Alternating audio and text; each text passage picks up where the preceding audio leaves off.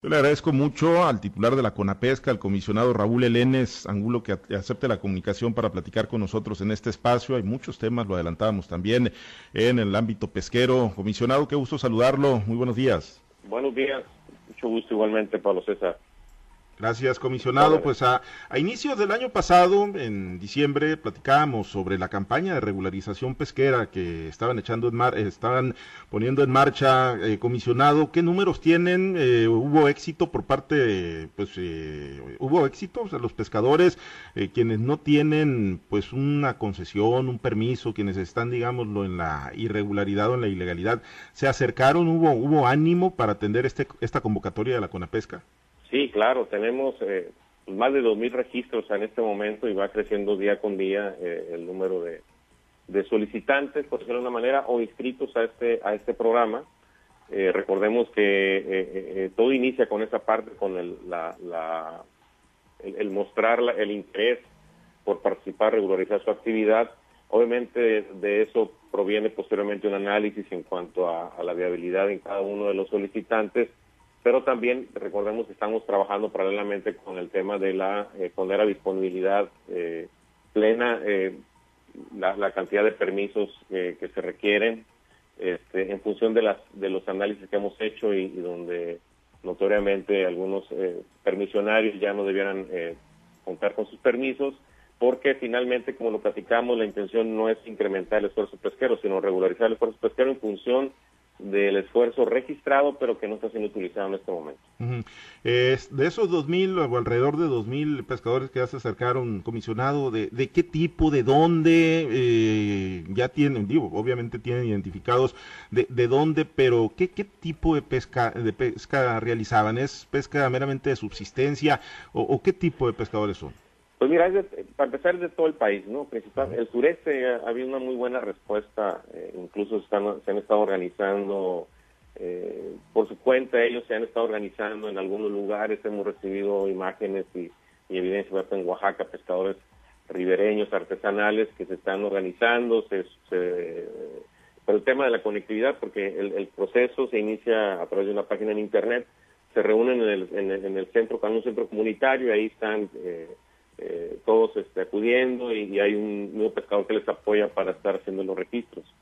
Eh, en general son, pescadores artesanales tradicionales eh, que son los principalmente más excluidos durante muchísimos años de, de, de, esta, de este derecho constitucional que se tiene de hacer su actividad de manera legal, honesta eh, y, y, reconocido por la autoridad pesquera, en este, en este caso el gobierno de México y, y, y, estamos recibiendo mucho. Y son en general individuales o colectivos, y son sociedades cooperativas, otro tipo de asociaciones, eh, y lo estamos considerando en lo individual y haciendo el análisis, el preanálisis eh, por delante. Eh, como mencionamos, pues estamos, vamos a hacer un esfuerzo de que sea la tramitología lo más rápido, lo más eh, efectiva y dándole las facilidades a los productores, principalmente a todos ellos eh, de las comunidades más apartadas eh, que están en este momento muy entusiasmados por esta posibilidad de, de regularizar sus actividades. Uh -huh.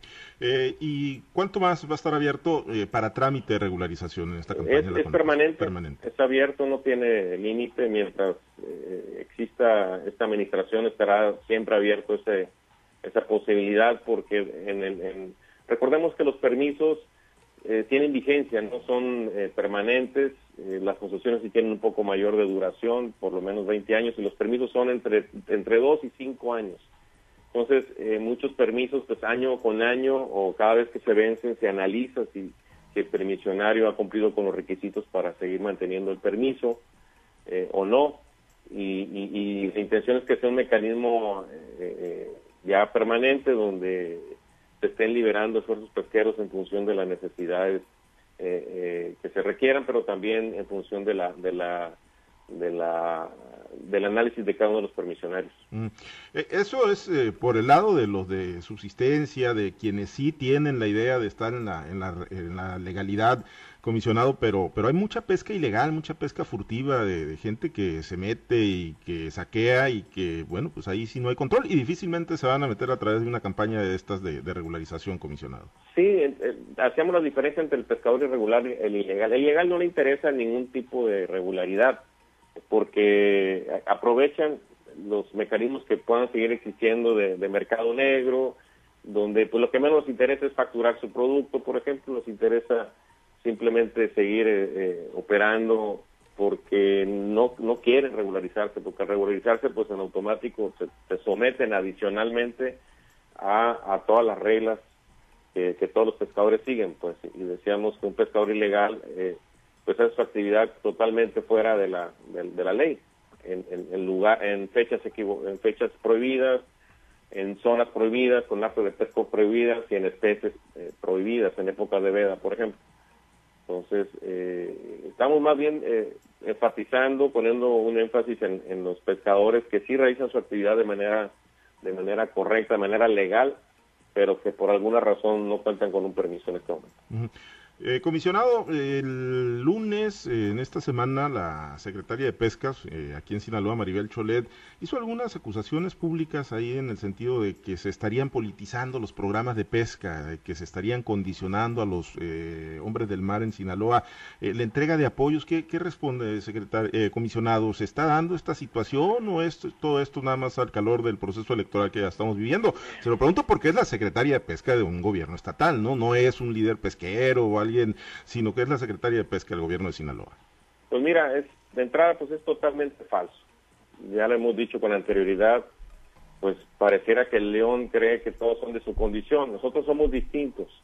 Nosotros hemos entregado apoyos durante esta administración sin distingo político, nosotros no vemos colores, no vemos a qué, a qué organización política han, se han asociado con anterioridad algunos líderes, algunas federaciones, algunos cooperativos. Para nosotros es exactamente igual todos los pescadores de Sinaloa y no hemos hecho ningún, ni haremos ningún tipo de condicionamiento, estaremos totalmente en contra de la, de la instrucción del presidente y de su principal bandera, que es la no intervención y el no manejo clientelar de los recursos. De hecho, la información incluso de los beneficiarios se tiene bajo resguardo en la presidencia precisamente para evitar el uso electorero que pudiera darse incluso de gente afina a este, a este gobierno, porque está totalmente prohibido. Eh, eh, contra eso luchamos muchísimos años y, ahora que somos gobierno no vamos a estar eh, continuando con estas prácticas que tanto han afectado al, al sector. Entonces, totalmente falso. no, hemos, no, no, no estamos condicionando absolutamente para nada ningún, ningún apoyo, todo se entrega de manera transparente eh, recientemente se estuvieron entregando los últimos remanentes del año 2020, eh, por eso se hicieron, están haciendo llamadas a algunos pescadores que por alguna razón habían quedado o fuera o no se les había localizado eh, con anticipación en, el caso de Sinaloa y el resto del país. Y son los últimos pagos que están haciendo precisamente en este momento porque además, producto de la pandemia, se, se juntaron todos los apoyos de todos los programas gubernamentales, se agolparon al fin de año y es lo que se está haciendo en este momento porque eh, importa mucho cerrar completamente este año porque ya el próximo mes, en febrero y marzo, estaremos entregando la siguiente la, siguiente remesa de, de bien pesca para, para 2021. Ahora han venido a menos los eh, apoyos del gobierno federal hacia el sector pesquero, es otro de los cuestionamientos y señalamientos que frecuentemente, por lo menos aquí en Sinaloa, hacen algunas organizaciones pesqueras, comisionado. Sí, ha habido ajustes, pero muy distinto a lo que se asegura, o he, revisado en las, últimas versiones, que, el, gobierno de la Cuarta Transformación le ha dado la espalda al sector pesquero, nada totalmente falso. Te quiero comentar que en estos primeros dos años, Sinaloa ha sido con mucho el principal beneficiario de los apoyos para el sector pesquero en Sinaloa eh, estamos este, haciendo un, resumen y en estos primeros dos años para Sinaloa tan solo se han entregado más de 1.500 millones de pesos al sector pesquero durante estos dos años. Y en esta eh, 2020 y 2021 Sinaloa en el tema de bien pesca ahora un apoyo individualizado es con mucho el Estado con más número de beneficiarios, cerrando el 2020 con 37 mil beneficiarios. Eh, y en el 2021 vamos, eh, creemos que incrementará por lo menos en, un porcentaje de un 8 o un 10% más. Por lo tanto, totalmente falso que no hemos apoyado el sector pesquero. Lo que pasa es que eh, se hacía de una manera distinta, donde se beneficiaba principalmente a, a, las unidades de producción y no al pescador en lo individual. Y eso también dejaba fuera eh, eh, al resto del país, incluso a muchas comunidades pesqueras muy apartadas del sur-sureste, porque los apoyos se centraban principalmente en el caso de Sinaloa, pero insisto, eh, por el diseño que se tenía de los programas, especialmente a los, a los grandes, grandes productores. Bien. Comisionado, eh, pues usted es suplente de Rubén Rocha Moya en la senaduría y Rubén Rocha Moya, pues entendemos que ya prácticamente se va del Senado. Usted se va de la Conapesca, ya lo platicó con el presidente. ¿Qué, qué, viene ahí brevemente para la Conapesca? Pues la, realidad estamos a, la, a, la, espera, como tú mencionas, eh, se da esta circunstancia no planeada desde mucho menos antes del inicio de la administración. Eh, eh y, se tiene como un escenario posible, sin embargo no hay nada concreto todavía. Este, conocemos el senador no solamente no ha pedido licencia, el proceso de selección interna continúa. El día de ayer este, tuve una reunión nacional con el presidente, precisamente volando los programas sociales, y no hubo ni siquiera ningún comentario, ninguna observación al respecto.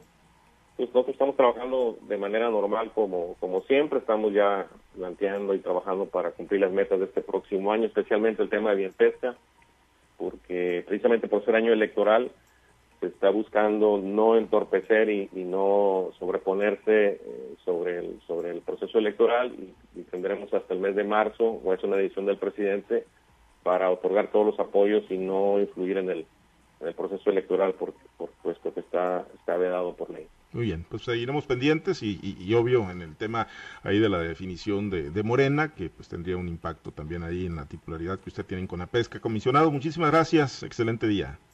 Igualmente. Gracias, Raúl Elén Angulo, titular de la CONAPESCA, la Comisión Nacional de Acuacultura y Pesca. Bueno, pues avance importante en el programa de regularización y por lo demás, por las acusaciones que hizo esta semana Maribel Cholet, pues ahí está la frase, el león cree que todos son de su misma condición. Lo dijo Raúl Elenes hace unos momentos.